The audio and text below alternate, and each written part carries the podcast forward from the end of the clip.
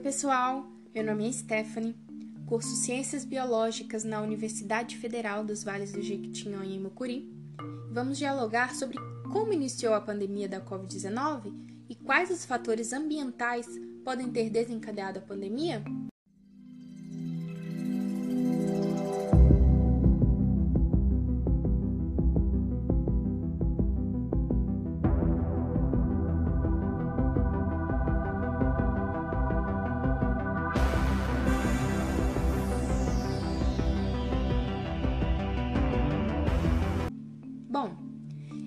1960 surgiram os primeiros coronavírus capazes de causar infecções em humanos. Esses vírus têm origem em morcegos e infectam humanos causando doenças. No início dos anos 2000, também se teve infecções com esses vírus, mas pouco virulentos, causando gripes e resfriados leves. Em 2002, aconteceu na China a Síndrome Aguda Respiratória SARS-CoV, causando casos de infecções em humanos e mortes. O MERS-CoV, conhecido como a Síndrome Respiratória do Oriente Médio em 2013, se destacou por ter alta taxa de mortalidade, de 35%. Em 2019, o vírus SARS-CoV-2, causador da Covid-19, é um vírus muito contagioso que se tornou emergência da saúde pública de importância internacional. Foi em Wuhan, na China, em 2019, que as autoridades de saúde perceberam que havia um problema. Eram os primeiros casos de Covid-19. Algumas pessoas que apresentavam quadros clínicos semelhantes estiveram no mercado Wuhan Desde a identificação do agente, as autoridades chinesas proibiram a venda de animais silvestres e fecharam o mercado Han. Cancelaram festas e outras cidades das, da província ficaram em quarentena.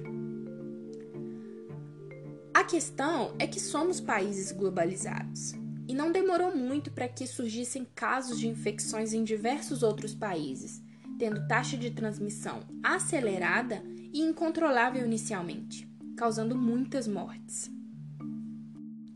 Em todo o mundo existem mercados vivos.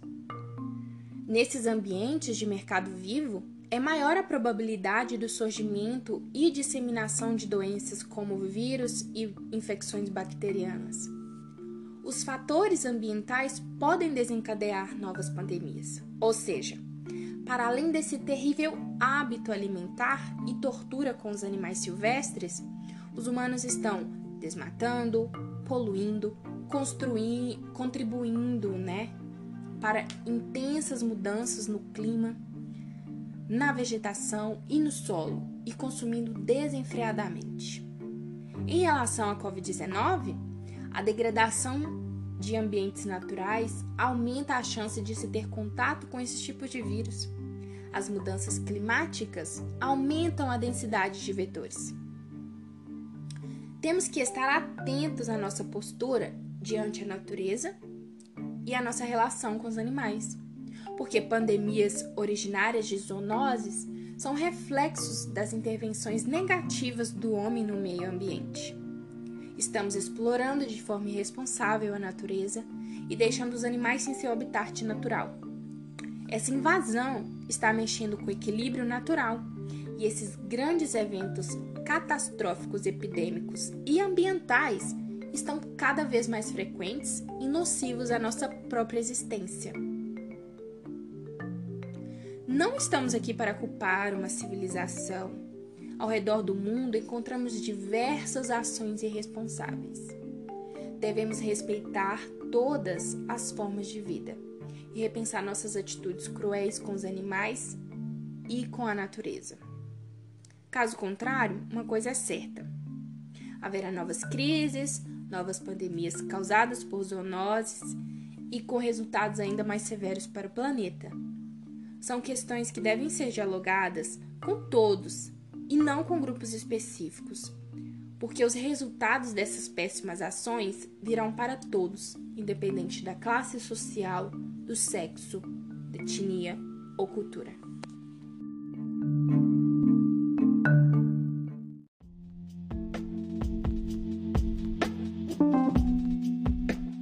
Olá pessoal, meu nome é Natália, sou do curso de Ciências Biológicas e vou falar um pouco sobre como os problemas ambientais vividos pela nossa sociedade podem potencializar novas pandemias e qual a relação do Covid-19 com tudo isso.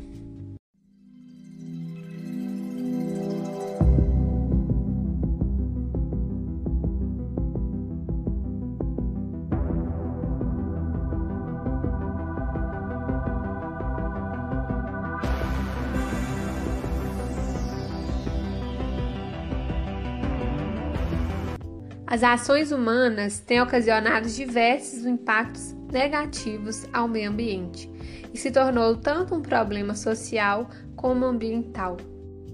Os exemplos dessas ações humanas são o aumento das indústrias, o uso exagerado de recursos naturais, o aumento crescente das áreas urbanas, o desmatamento, a expansão agrícola, o desperdício de água, entre muitos outros. A incessante busca por novidades e o uso desregulado dos recursos naturais estão gerando um alerta referente à diminuição e à limitação desses recursos do planeta. Todos esses acontecimentos nos deixaram mais expostos a microorganismos que não pertencem ao nosso meio, mas que, devido a todo esse desequilíbrio, provocaram surtos e epidemias que deixaram milhares de vítimas.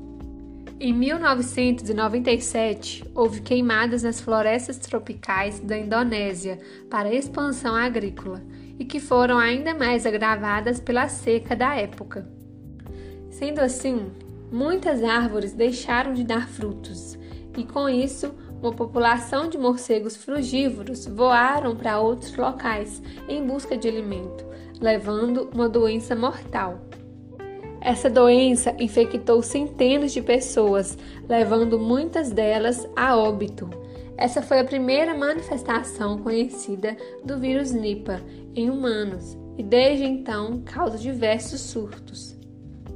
Investigações científicas apontam que o Covid-19 também pode ser um patógeno que se expandiu devido às ações humanas pois foram criadas condições para que essas manifestações se alastrem além de seu ambiente natural e provoquem diversas pandemias. A pandemia do Covid-19, como várias outras que têm afetado toda a humanidade ao longo da sua história, resulta da transposição de uma doença animal uma zoonose para o homem a partir de uma mutação genética e um contato íntimo entre seres humanos e animais hospedeiros ou vetores de alguma zoonose.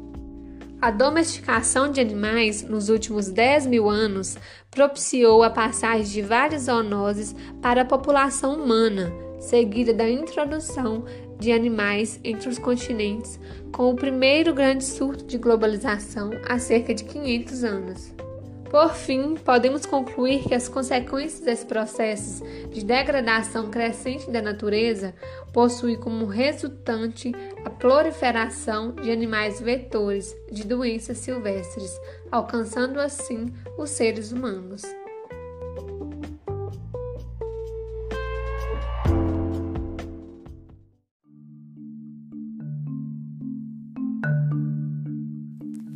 Olá pessoal, tudo bem com vocês?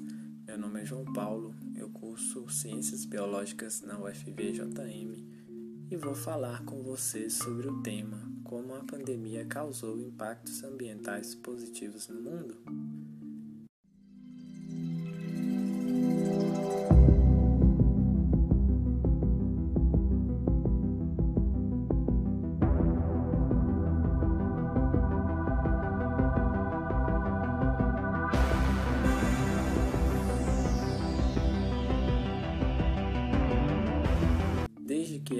Organização Mundial da Saúde, OMS, declarou estado de pandemia para a Covid-19, diversas tentativas de conter a disseminação do vírus foram propostas e implementadas, como, por exemplo, o isolamento social da população. A baixa atividade humana no período da pandemia gerou uma série de consequências e impactos no que se refere ao meio ambiente Muitas das mudanças foram positivas. Uma das imagens mais impactantes dos efeitos da pandemia na natureza foi a do Monte Himalaia visível pela primeira vez após 30 anos. Os canais de Veneza também ficaram mais limpos e cristalinos, estado que não atingia há 60 anos. Cientistas afirmaram que as medidas de quarentena são positivas não só para a sociedade, mas para a fauna e flora silvestres. Somos expostos à poluição ambiental e durante a pandemia essa poluição diminuiu. Problemas respiratórios também diminuíram. De certo modo, também é positivo para a fauna silvestre, igualmente exposta a essas elevadas concentrações de gases. Houve queda nos níveis de nitrogênio e dióxido de carbono. A Agência Espacial Europeia detectou ainda uma redução de dióxido de nitrogênio, composto químico que contribui para a poluição atmosférica e para a chuva ácida. O dióxido de nitrogênio é resultado de emissões de carros e outros processos industriais podendo, entre outras coisas, causar problemas respiratórios. Em Nova York, pesquisadores apontaram uma queda dos níveis de carbono em mais de 50% abaixo da média. Na China, o fechamento de lojas e indústrias resultou uma queda de 25% nas emissões de dióxido de carbono, o que equivale a uma redução global de 6%. A pandemia mostrou que a redução dos impactos ambientais é possível. O planeta como um todo precisava desse tempo para poder respirar um pouco, enquanto nós estamos morrendo sem ar por causa da nossa ganância e destruição e também por conta do vírus da Covid-19, o mundo todo não mediu esforço para conter a pandemia. Logo, devemos usar o mesmo esforço para frear as mudanças climáticas no planeta.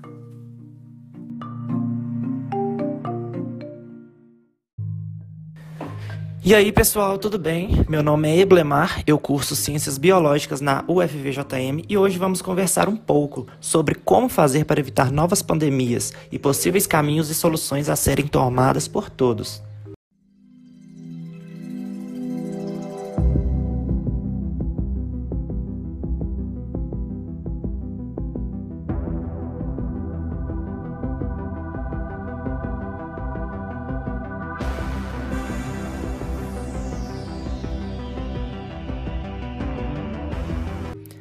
Os vírus zoonóticos infectam as pessoas diretamente com mais frequência quando lidam com primatas, morcegos e outros animais selvagens vivos, ou sua carne, ou indiretamente de animais de fazenda, como galinhas e porcos. Os riscos são maiores do que nunca à medida que associações cada vez mais íntimas entre humanos e reservatórios de doenças da vida selvagem aceleram o potencial de disseminação dos vírus em todo o mundo. Algumas das possíveis formas de evitar novas pandemias são, por exemplo, a redução do desmatamento. As bordas das florestas tropicais são uma importante plataforma de lançamento para novos vírus humanos. As bordas surgem à medida que os humanos constroem estradas ou desmatam florestas para a produção de madeira e agricultura. Os humanos e seus rebanhos são os mais propensos a entrar em contato com a vida selvagem quando mais de 25% da cobertura florestal original é perdida. E esses contatos determinam o risco de transmissão de doenças. A construção de estradas, campos de mineração e extração de madeira, expansão de centros urbanos e assentamentos, migração e guerra, pecuária e monocultura de plantações levaram ao aumento da disseminação de vírus. A caça, o transporte, a agricultura e o comércio de animais selvagens por comida, animais de estimação e medicina tradicional compõem essas rotas de transmissão e acompanham de perto o desmatamento. Por exemplo, os morcegos são mais prováveis reservatórios de ebola, nipa, SARS e do vírus por trás do Covid-19. Morcegos frugívoros são os mais propensos a alimentar perto de assentamentos humanos quando seus habitats florestais são perturbados. Este tem sido um fator chave na emergência viral na África Ocidental, Malásia, Bangladesh e Austrália. Outro fator é o transbordamento do comércio de animais selvagens. A demanda global por animais selvagens faz com que as pessoas entrem nas florestas para coletar animais selvagens para venda em mercados em áreas urbanas e rurais. Nas cidades, onde as pessoas têm diversas opções de proteína, a carne da caça é um luxo comprado para mostrar status e, ocasionalmente, por razões culturais. Covid-19 é um enorme preço que a sociedade paga agora por tais encontros com espécies selvagens. Os mercados de animais selvagens e o comércio legal e ilegal de animais selvagens colocam animais vivos e mortos em contato com caçadores, comerciantes, consumidores e todos os envolvidos nesse comércio. O comércio segue a demanda global do consumidor. Os Estados Unidos são um dos maiores importadores globais de vida selvagem, inclusive para a enorme indústria de animais de estimações exóticos. As condições de trânsito, falta de exames de saúde na importação e depósitos que armazenam animais antes e depois da importação são semelhantes ao mer aos mercados de animais vivos, todos propícios à propagação de doenças. Restringir o acesso à vida selvagem para alimentação e outros usos deve levar em consideração os povos indígenas e aqueles em comunidades remotas para as quais a vida selvagem fornece proteína essencial. Em algumas partes do mundo, a dependência da vida selvagem migratória, como o caribu e o salmão, motiva o manejo de grandes extensões de habitat. Embora o direito às dietas tradicionais deve ser preservado, as pessoas podem, no entanto, correr o risco de colher animais selvagens. Essas são questões de segurança alimentar que governos e agências de desenvolvimento devem enfrentar. Onde necessário, eles devem incluir educação e conscientização sobre manejo de animais, saneamento e transmissão de doenças, bem como manejo sustentável da vida selvagem e apoio para desenvolver alimentos alternativos no nível da aldeia. A caça legal e a comercialização de animais selvagens que atendam aos requisitos nutricionais básicos de forma sustentável podem ser regulamentados para reduzir o risco de pandemias emergentes. Outro fator é o transbordamento de animais de fazenda. A pecuária é um reservatório e elo crítico em doenças emergentes. Muitos surtos relacionados à pecuária atingiram o auge da emergência de uma pandemia, como o vírus Nipah e o coronavírus da síndrome da diarreia aguda suína. Esses links são bem conhecidos e são o foco dos pacotes de prevenção de pandemia proposto pelo Congresso dos Estados Unidos. Existem planos de saúde veterinária bem pesquisados, como o Programa de Intervenção de Biossegurança em Fazendas One World, One Health do Banco Mundial projetado para reduzir os riscos da influenza H5N1. Conhecemos esses riscos há mais tempo, por exemplo, a gripe, e podemos controlar a biossegurança das fazendas com mais facilidade do que o contato com a vida selvagem no comércio ou nas bordas da floresta. Com isso, reconhecemos que, à medida que o mundo sai da pandemia Covid-19, as prioridades econômicas podem mudar para lidar com a crescente demanda por desemprego, doenças crônicas, falências e graves dificuldades financeiras das instituições públicas. No entanto, há evidências substanciais de que a taxa de surgimento de novas doenças está aumentando e que seus impactos econômicos também estão aumentando, o adiantamento de uma estratégia global para reduzir o risco de pandemia levaria a custos crescentes contínuos. A sociedade deve se esforçar para evitar alguns dos impactos de futuras pandemias.